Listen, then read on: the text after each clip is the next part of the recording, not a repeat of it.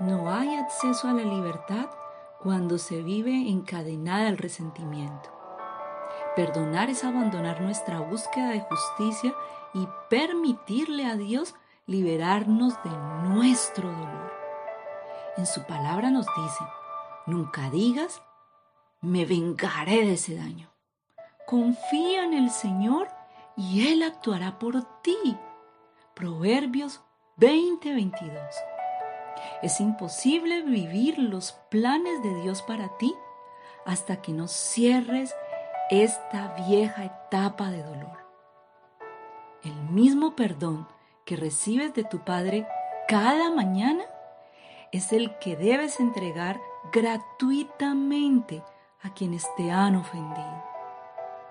En otra porción de la Biblia dice, más bien, sean bondadosos y compasivos unos con otros.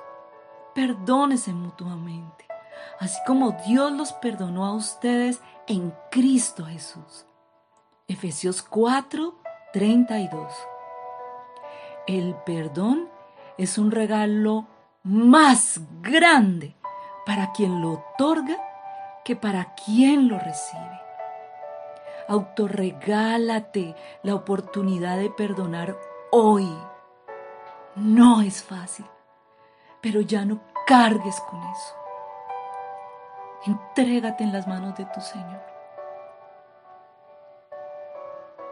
Bendiciones por montones. Te invito a meditar en el eterno amor de Dios que sana corazones.